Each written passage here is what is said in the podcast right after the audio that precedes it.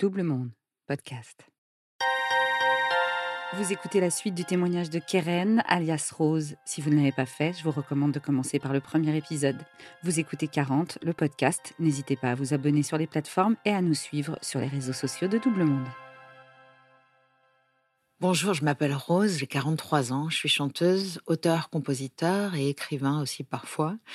J'ai connu un grand succès en 2006 qui m'a amené dans un tourbillon de, de fêtes et, de joie, mais aussi euh, de dépression. Voilà, au bout de dix ans de carrière, je me retrouve euh, finalement dans le noir.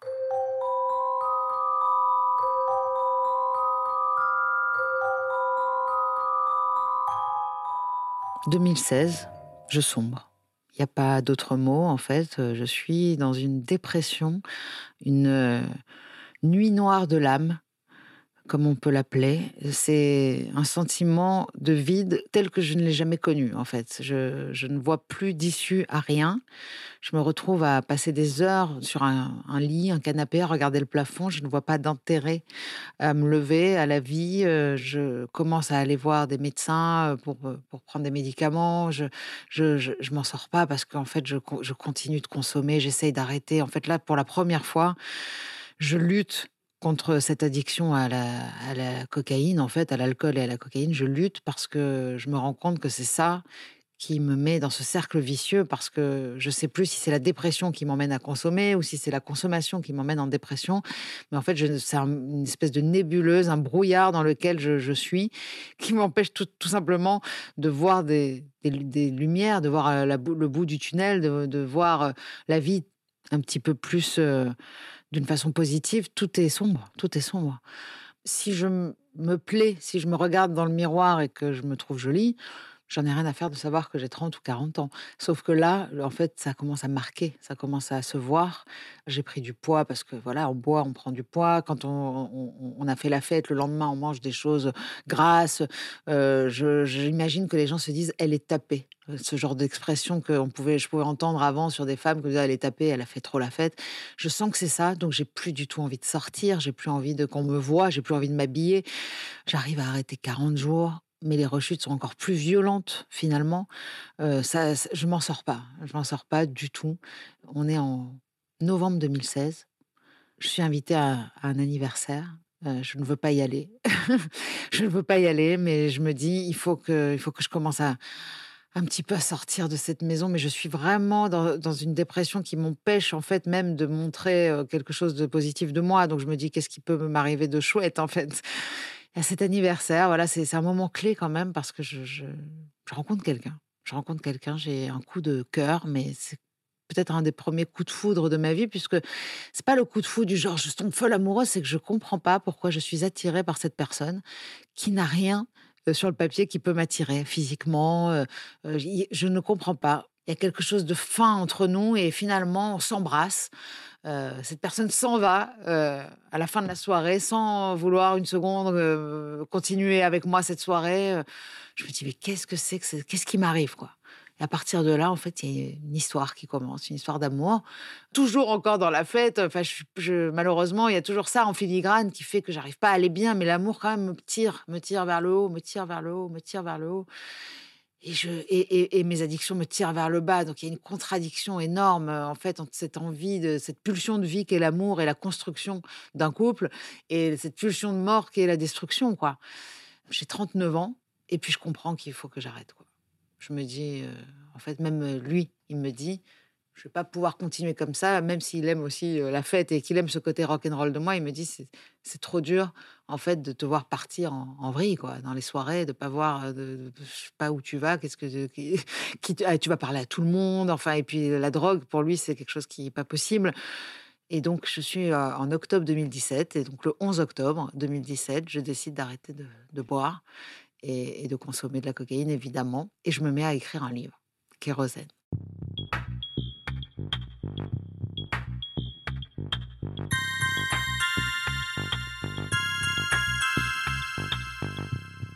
Forcément, euh, quand, quand, on vit ces, ces moments-là euh, plusieurs fois par semaine, plusieurs fois euh, cette montée, cette redescente, cette montée, cette redescente, on, finit vraiment tout en bas, c'est-à-dire à l'hôpital, quoi. Donc je me retrouve hospitalisée à Sainte-Anne.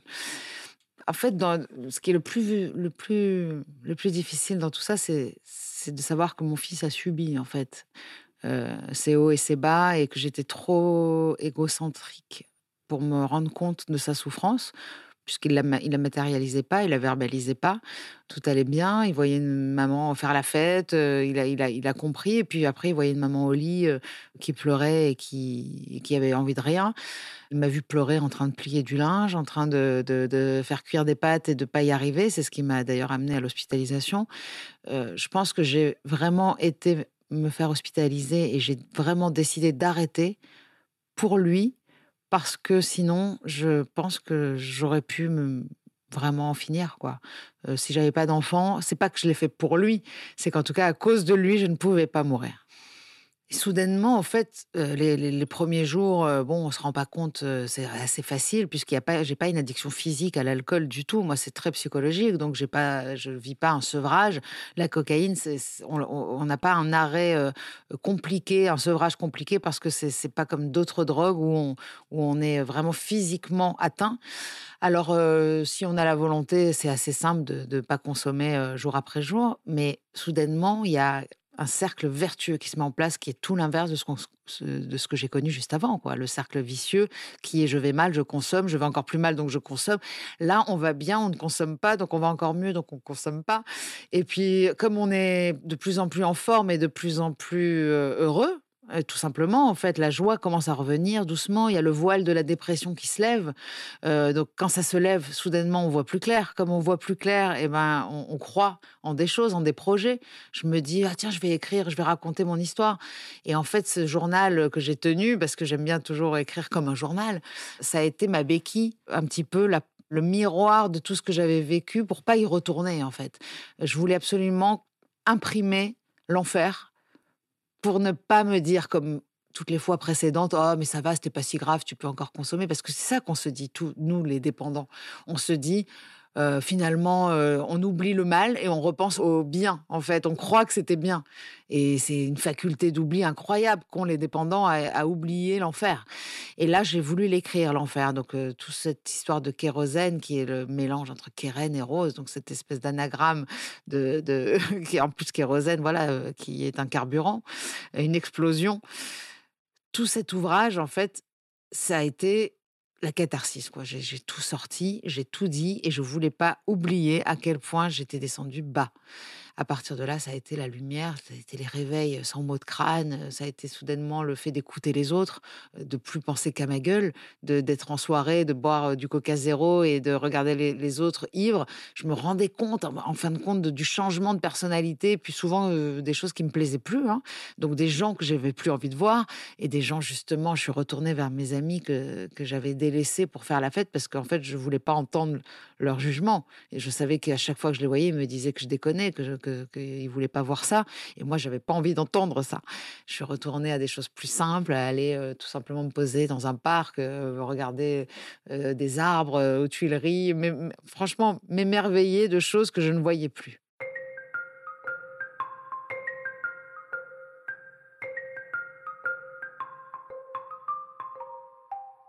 Alors à ce moment-là, j'avoue que je ne pense plus du tout à la musique parce que j'ai le sentiment que c'est aussi ce métier-là qui m'a plongé dans la dépression et puis l'absence de, succès qui, qui, fait souffrir. Donc je ne veux pas du tout rentrer là-dedans. Je me contente d'écrire sans savoir que ça va être un livre. Alors miraculeusement, là, c'est vraiment une merveille ça a été, franchement, 2017, 2018, ça a été un, émerveillement total, un petit peu exaltant d'ailleurs, et peut-être trop, euh, parce que ça devient une drogue, en fait, la joie. C'est le plaisir, la joie, l'écriture. En fait, soudainement, on est accro à ce sentiment de bien-être, à la sérotonine. Je me mets à courir, je me mets à faire du yoga. Le yoga est une place extrêmement importante parce que jusqu'à aujourd'hui, c'est quelque chose qui m'aide à, à vivre euh, la vie que je veux mener, en fait. Et, en fait, pendant que j'écrivais ce livre, je, avec mon compagnon, donc, toujours ce, cette même personne qui, qui m'a tapé dans l'œil en, 2016, il est pianiste et on se retrouve à faire des chansons. Et j'ai la révélation, je me dis, je vais faire une chanson, un chapitre du même nom. Donc il y a 13 chapitres, 13 chansons qui vont de, de l'arme à paillettes jusqu'à la fin, l'horizon grand. Donc on est sur un horizon grand, le champ des possibles. Et donc chaque chanson est un chapitre, chaque chapitre est une chanson. À partir de ce moment-là, c'est un puzzle. Et donc là, je suis encore plus exaltée parce que j'ai l'impression d'avoir par terre tous les plans de mon projet et de prendre une pièce, de la ramener, de me dire, ah oui, là j'ai cette chanson, donc je vais écrire le chapitre. Voilà, là, il y a 40 ans de ma voix, c'est l'exaltation totale. Je finis, euh, je finis ce, cet ouvrage, donc ce livre et ce, disque, et puis je trouve euh, immédiatement un, éditeur, un producteur pour sortir tout ça. Et je me dis que là, la vie euh, reprend son cours et que mon métier aussi va sûrement aussi reprendre un rythme qui me plaît personne ne se doutait. En fait, c'est pour ça que cet ouvrage Kérosène a été un peu une, révélation et, un coming out. Parce qu'en fait, même ma famille, en fait, ils pensaient juste que j'étais une fêtarde dépressive. Voilà. Mais le lien entre les deux n'était pas fait. Et surtout, il y avait ce, paramètre qui, qui, était inconnu et que je n'avais pas dévoilé, c'était la drogue. Personne ne le savait vraiment. Et ça a été révélé par la sortie de, ce livre en 2018. Et là, euh, à ce moment-là, ça a été assez dur parce qu'en fait, au lieu de, vivre euh, la sortie de, de, cet album et de ce livre euh, comme justement ma renaissance, en fait, les, les, journalistes se sont vraiment, vraiment focalisés sur la drogue et donc les articles étaient tous tournés vers, vers ça parce qu'en en fait, ils apprenaient du même coup que j'avais chuté, que j'étais remontée. Mais en fait, ce qui les intéressait, c'était la chute. J'ai fait beaucoup d'interviews à ce niveau-là, mais en même temps, ça a été chouette parce que la révélation de, cette période-là, en fait, a, mené beaucoup de gens, beaucoup de fans à m'écrire et, beaucoup de personnes, parce qu'il y a eu une grosse promotion autour de ça. Et en fait, on m'écrivait beaucoup pour me demander de l'aide, des gens qui, en fait, sortaient de l'ombre. Parce que c'est rare une fille qui avoue euh, avoir ces addictions-là. Il y avait des filles, des filles connues, même des gens connus, euh, qui venaient me dire que c'était très courageux et qu'ils n'y arrivaient pas et comment j'avais fait. Et on me demandait de l'aide et j'ai l'impression d'avoir aidé euh, à ce moment-là beaucoup de, personnes. Et pour moi, ça a été vraiment des plus belles années de ma vie parce que je me sentais enfin honnête. J'avais tout dit parce que vivre dans le mensonge, ça a été pour moi quelque chose de violent. Je, je, me rendais bien compte que je mentais surtout, tout le temps, à tout le monde. Alors j'ai bien conscience que ce podcast 40, c'est vraiment une histoire de, d'une date qui changerait tout. Et en fait, euh, moi, j'ai plein de dates qui changent tout. Je suis un phénix, et on me l'a toujours dit depuis tout le temps. Je meurs et je renais euh, incessamment. D'ailleurs, en fait, j'ai vécu encore une rechute.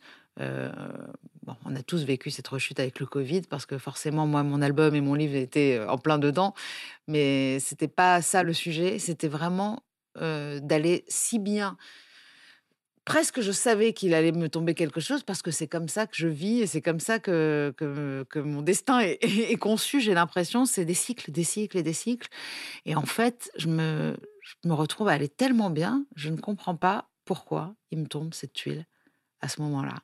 Je découvre que j'ai un cancer du sein l'année dernière. Bah là, c'est quand même un peu le, la claque. Hein. Mais il a fallu encore le traverser, il a fallu vivre les moments difficiles que tout le monde peut vivre quand on apprend ça, l'annonce, le, le choc, et puis les traitements.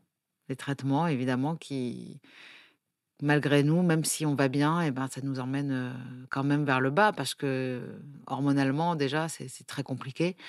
Euh, la radiothérapie, l'opération, la, mastectomie. Donc on est quand même sur euh, une ablation, une amputation d'un sein. Euh, il faut s'y faire, il faut s'y faire et c'est douloureux. Forcément, il y a quand même la joie est, est un peu amputée elle aussi avec ce sein. En fait, pendant tout ce temps, pendant tout ce chemin de, guérison, j'ai tenu un journal, voilà, sans, sans savoir qu'un jour ici pourrait être publié. Et c'était vraiment mon, ma béquille, encore une fois. Et l'écriture est à chaque fois le remède à ma dépression. C'est toujours par ça que je remonte, en tout cas. Tout à l'heure, je, parlais des dates, en fait, qui changent ma vie. Et j'ai justement retrouvé un passage dans mon journal qui raconte cette histoire de dates. C'est un journal où à chaque fois, j'explique mon humeur du jour, euh, ma recherche Google du jour et la citation du jour. Donc, 22 septembre, une date. Humeur du jour, Mood à me rendre des comptes. Recherche Google du jour. Une boîte de Lexomil, plus séquelles. Faut-il être fou pour être hospitalisé à Sainte-Anne? Citation. Dans toutes les existences, on note une date où bifurque la destinée, soit vers une catastrophe, soit vers le succès. La Rochefoucauld. Une date. Il y a eu le 8 juin 2011 qui m'a rendu mère et on peut dire que ça fait bifurquer la destinée, ça. Mais pour l'instant, je ne sais pas si c'est vers la catastrophe ou le succès. Il y a eu le 25 septembre 2006 qui a fait de moi une artiste connue et reconnue. Un temps, en tout cas. Et là aussi, je ne sais toujours pas si c'est pour le mieux. Il y a eu le 11 octobre 2017, date de l'arrêt de l'alcool et de toute substance modifiant le comportement.